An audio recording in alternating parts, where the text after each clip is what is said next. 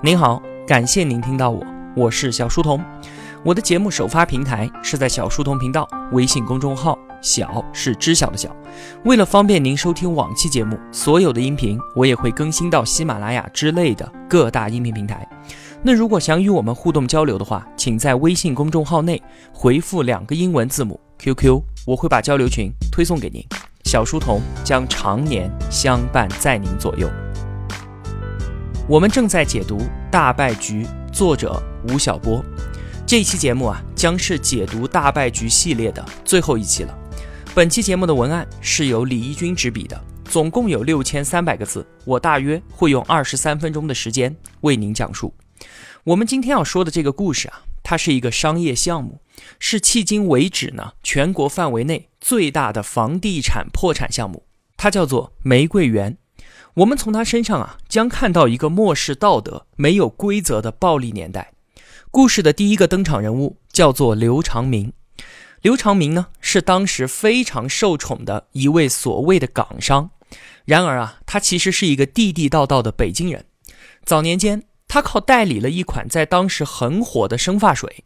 短短一两年就成为了百万富翁，那个时候的百万富翁可不是现在的概念啊！如果论到现在来说的话，在北京有一套房子，那就已经是千万富翁了。要知道啊，那可是八十年代的一百万。刘长明可不是那种小富即安的人，他知道啊，这个大浪澎湃的年代就是属于像他这样的冒险家的。九二年，他获得了香港常住居民的身份，就注册成立了中国飞达房地产有限公司。他还在香港半山富豪区购置了一栋豪宅，完成了从京城小混混向香港大老板的转型。那在香港呢，刘长明是盛情的款待那些京城的要员。时任北京市政府秘书长的铁英就成为了刘长明的首席座上宾。他出手非常的阔绰，送给了铁英大量的礼物。在这些礼物当中啊，光两块劳力士的手表就价值十五万之多，而这十五万已经相当于当时铁英十五年的公务员工资了。刘长明的豪爽得到了铁英更为豪爽的回报，他从此在北京的政商两界畅通无阻，无事不能。在邓小平南巡讲话之后啊。境外和国内的资金开始涌进北京城寻找商机，京城的房地产业骤然升温。于是啊，大家纷纷圈地造房，大炒楼花。精明的刘长明呢，当然也是不会放过这一个千载难逢的发财机会的。心比天高的他，要搞就要搞得惊天动地。他从众多的竞争者当中抢到了一块昌平县沙河镇的地。这块地呢，离北京城区只有半个小时的车程，地平天旷，风景宜人，非常适合建造高档别墅区。抢到这一块风水宝地之后呢，刘长明豪气顿生，声称自己啊将成为北京的李嘉诚。由此呢，飞达玫瑰园经北京市政府批准兴建，由刘长明的公司开发建设。这个项目啊，计划投资预算三点五个亿。对于这个投资巨大的玫瑰园工程来说啊。开发商的资本实力和运营能力都是至关重要的，但是呢，刘长明他其实除了关系的能力很强之外，没有任何一点的楼盘开发经验，也缺少源源不断的开发资金。日后的业内分析呢，刘长明他其实从一开始就没有打算认认真真的造别墅，他无非是想拿玫瑰园设一个局，试图炒一把楼花，圈到一笔钱之后就溜之大吉。事实呢，也似乎就是这样的。玫瑰园自轰轰烈烈开盘之后，就没有真正的动过工。刘长明雇美国的规划师，拿出了一套十分精致豪华的规划图和别墅设计图，然后频繁的刊登广告，四处招商。他像一个猎人一样的，把一块天大的馅饼挂在了半空中，等待着猎物自己撞上门来。果然，猎物很快就来了。我们故事的主人公也算是要正式登场了。这个人叫做邓志仁。这个人日后啊会担任潘石屹的项目总顾问，他还会是一家美国上市公司的 CEO。而这个时候的邓志仁呢，是香港最大的楼盘代理商利达行的老板。邓志仁是香港楼市中的一个神奇小子，五零年出生，成长于一个循规蹈矩的香港公务员家庭。中学毕业之后，他成为了一名皇家警察。就在他背着手，雄赳赳地在大街上巡逻的时候，香港迎来了他的黄金发展期。眼看着街边的店铺是一天天的增多，楼房是一层层的加高，年轻的邓志仁实在是按耐不住了，他脱下警服，一头跳进了商海之中。刚刚从商的那九年啊，邓志仁似乎一直没有找到北。他做过进出口贸易，搞过服装生意，从事过金融期货，还开过一间专门替人讨债的公司。而整整九年，邓志仁除了满肚子的商海苦水之外，依然是一贫如洗。一九八四年，香港经济再度复苏，李嘉诚因为在低潮的时候吃尽了大量的地皮，而一举成为了万亿富豪。邓志仁呢，受到李氏神话的刺激，就决定进入房地产行业。他靠借款办起了利达行，差不多就是个房屋中介。那个时候的香港地产代理行业是一片混乱，鱼龙混杂。而邓志仁很快用他的三把快刀砍出了行业内的新天地。第一把是向社会公开统一收费标准。也就是我们今天习以为常的买卖房屋百分之二的佣金，而且它不允许员工收取楼价买卖的差价，它规范了整个行业。第二把快刀呢是实行股份制，让员工持有股份。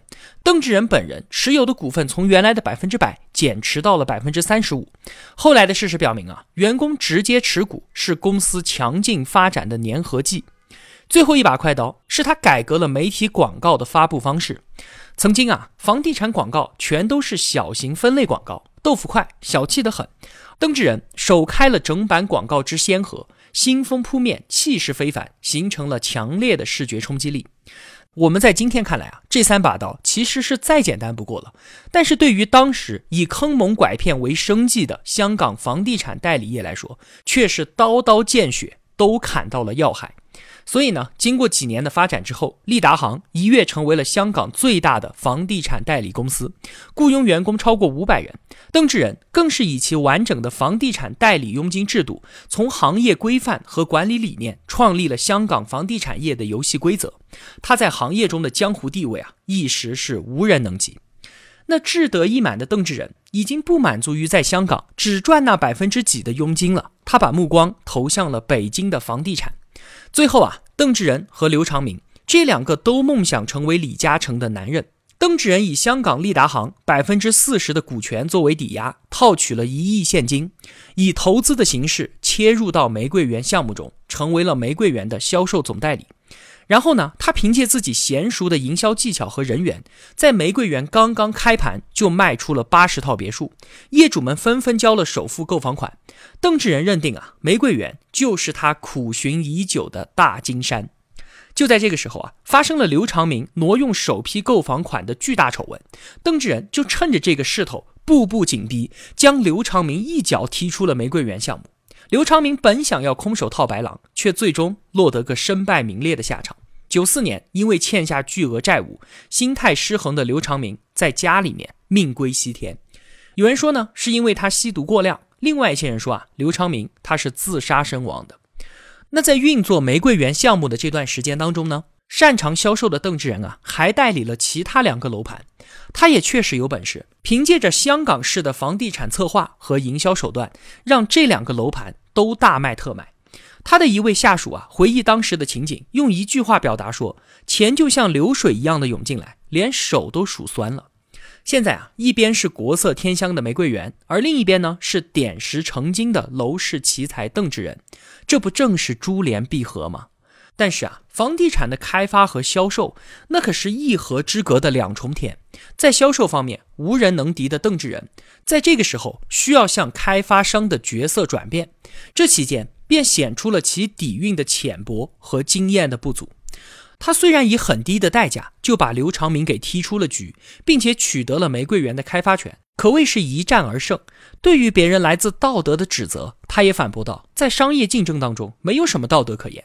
我们将按照政府规定的游戏规则来玩。如果我违法了，你可以告我。”他就是这么一个喜欢把聪明和狡猾写在脸上的人。但是令邓志仁万万没有想到的是啊，那个被他阴柔一掌推出玫瑰园的刘长明，其实是一个比他更不讲道德、更会玩游戏的人。他留给邓志仁的绝非是一个开满花朵的家园，可以说啊，刘长明的阴魂一直悠悠地笼罩在邓志仁以及所有跟玫瑰园有关的人身上，至今未散。邓志仁在法人和董事长的宝座上还没有坐暖屁股，他就突然发现啊，刘长明提供给他的很多批文有多处违规，玫瑰园项目的建设并不合法。此外呢，刘长明所留下的一堆烂账也超乎了邓志仁的想象。别墅还没有卖出去几套，经济纠纷就已经冒出十多件了。于是啊，跑批文、清烂账、走关系，这一系列的烦心事，将邓志仁搞得是焦头烂额。每逢屋漏连夜雨啊，中央在这个时候出台了针对房地产项目的一系列宏观调控，严令停建各地的楼堂馆所类项目，像是会议楼、礼堂、干休所、疗养院、别墅这些奢侈性的工程都受到了限制，而作为豪华别墅定位的玫瑰园。在这一次宏观调控当中，可以说是首当其冲，银行停止了对玫瑰园的贷款，邓志仁呢只能拿利达行和自己辛辛苦苦在北京卖楼挣的钱，一次一次的给玫瑰园输血。最终啊，他在玫瑰园所占的股份比例越来越高，玫瑰园彻底成为了邓志仁一个人的事情。到了一九九四年，他与北京市签订了土地出让协议，他需要为此支付一点五个亿。一方面啊，他要源源不断的支付工程的建设款；另一方面呢，还要付清这一笔巨额的土地出让金。深陷玫瑰园的邓志仁欲哭无泪啊！此时的刘长明已经命归西天，邓志仁想要掐人的脖子。都不知道该去找谁了。为了让这个游戏能够继续下去，他只能出去借高利贷。但是他并不熟悉大陆在资金运作当中的种种猫腻。这些钱经过层层的转借才到了他手上，利息已经是高的吓人了。不知不觉当中，邓志仁已经是债台高筑，欲罢不能。俗话说啊，到了广州才知道自己钱少，到了北京才知道自己官小。在北京沉浮了一段时间之后啊，邓志仁也意识到了官效应的重要。于是呢，他找到了一个自称有上层背景的梁振山。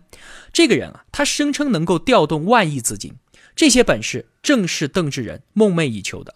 梁振山就这样被任命为玫瑰园公司的总经理，主要负责对外融资。可是啊，邓志仁很快就发现，这个与刘长明有着同样本领的梁振山，也与前者有着同样的道德观念和职业性格。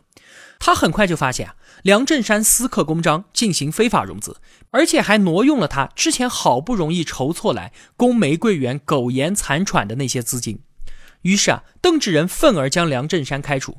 可是这个人又岂是招之即来，挥之则去的主呢？他转而鼓动一批债主上门讨债，还将玫瑰园的窘境公之于媒体。一时间啊，邓梁之争甚嚣尘上，玫瑰园的危机首度被曝光于天下，这成为了压垮邓志仁梦想的最后一根稻草。终于啊，精疲力竭的邓志仁下定决心，要从玫瑰园这一个折磨了他长达四年之久的噩梦当中逃脱出来。最后呢，一个叫做陆仓的老板接下了玫瑰园。当然，还包括玫瑰园所欠下的六点五亿元的债务。邓志仁这个时候啊，可以说是一无所有的离开了京城。他在北京已经没有他邓某人的容身之地了。剩余还没有偿还清的债主，每天都会找上门来，法院也是不断的发来传票，甚至还有人声称要绑票催债。然而啊，他也没有办法回香港，因为他那家风光无限，在香港拥有上百家分店的利达行。早就已经被一位大债主给接管了。邓志仁苦涩地对记者说：“啊，我是全北京最失败的人了。玫瑰园的刺让刘长明归了西，也让邓志仁这一个楼市奇才失去了曾经的一切。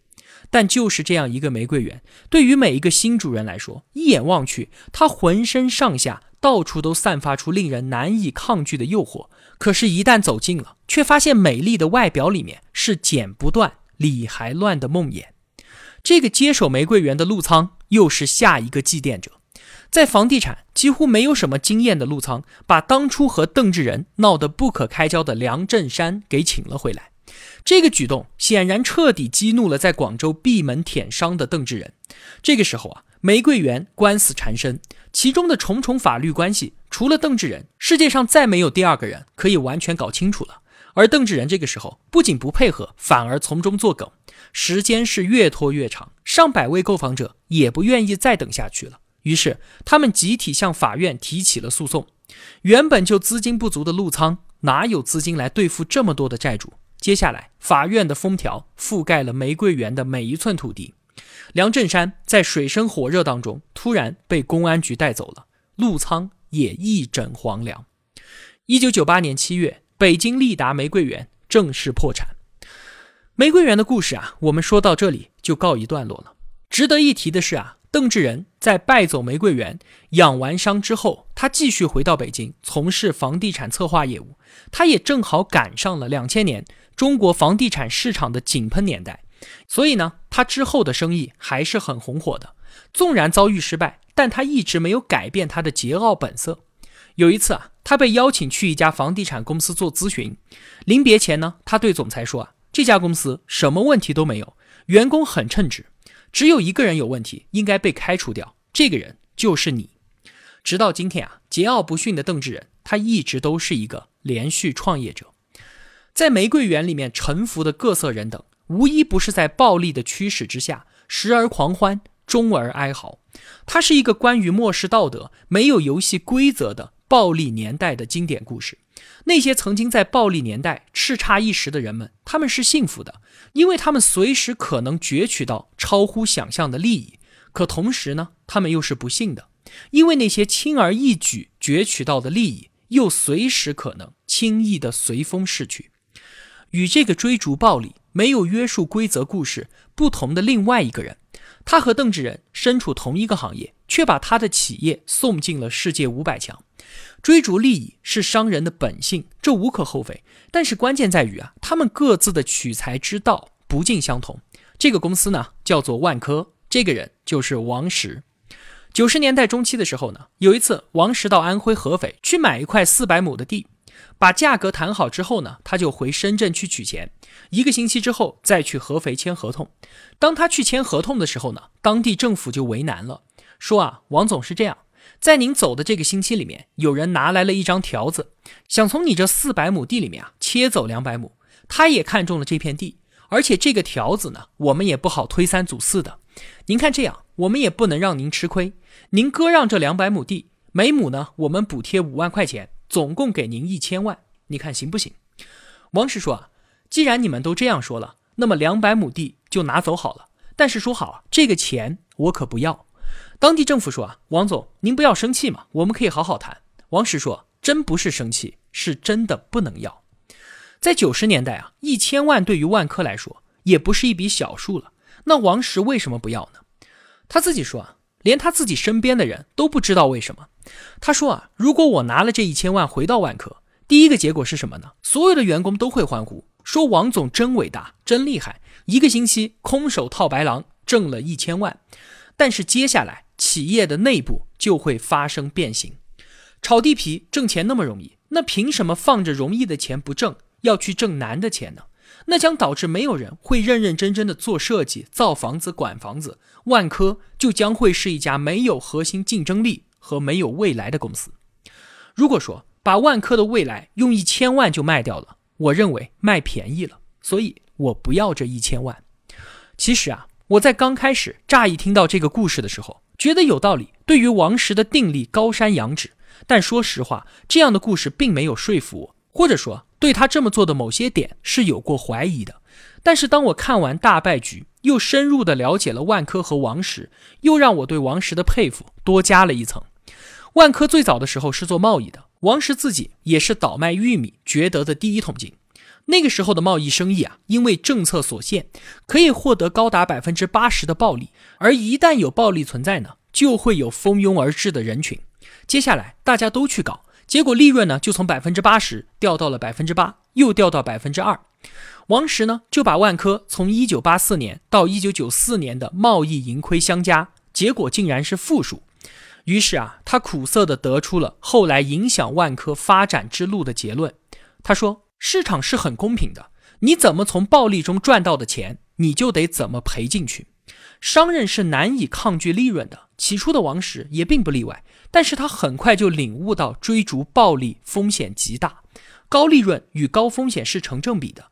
一次赢并不能意味着次次都能赢，追逐暴利往往是灭顶之灾。而且啊。”一心只想着一夜暴富，小利往往都看不上，反而会丧失掉更多的机会。正是由于尝到了暴利的百般滋味，王石才让万科走上了一条稳健的发展之路。大败局这本书解读到今天刚好十期节目，我们就此收官。德龙、万科、顺驰、铁本、巨人、南德等等这些曾经叱咤风云的企业，早已如一缕缕的青烟飘散，而他们的创始人呢，或消失，或死亡，或入狱，或出走国外，或一蹶不振，诱惑已经爬了起来。活跃在如今的商业舞台上，透过大败局，我们可以看到一个难以言表和谁也不愿意承认的事实，就是今天正在中国经济舞台上表演的一些企业家，可能最终都将不可避免的失败。失败是后来者的养料。这本书并不是一本发现真理的书，但它记载了一些著名的灾难，希望后来的人们。能够从这些崩塌的帝国废墟当中寻找到重新出发的起点、勇气和免于重蹈覆辙的启示。最后啊，让我们给悲剧一点掌声。我们应该始终怀着一颗尊重而虔诚的心，来面对每一位在风雨中前行或者跌倒的中国企业家。这些成功或者失败的中国企业家都是幸运的。因为在应当由他们承担责任的这个年代，他们发动了一场具有浩荡力的企业革命。他们的使命与他们的命运决定了一个民族的进步，他们的悲剧也成为了一个国家进步史的一部分。他们几乎身无分文，可他们创造了让人惊叹的奇迹。他们全部具备成为英雄的品质，可是最终，他们全部都有着一段如烟花般绚烂。又归于寂寞的命运，记住他们，就记住了中国改革的全部曲折和悲壮。好了，今天的节目就是这样了。如果我有帮助到您，也希望您愿意帮助我。一个人能够走多远，关键在于与谁同行。我用跨越山海的一路相伴，希望得到您用金钱的称赞。我是小书童，我在小书童频道与您不见不散。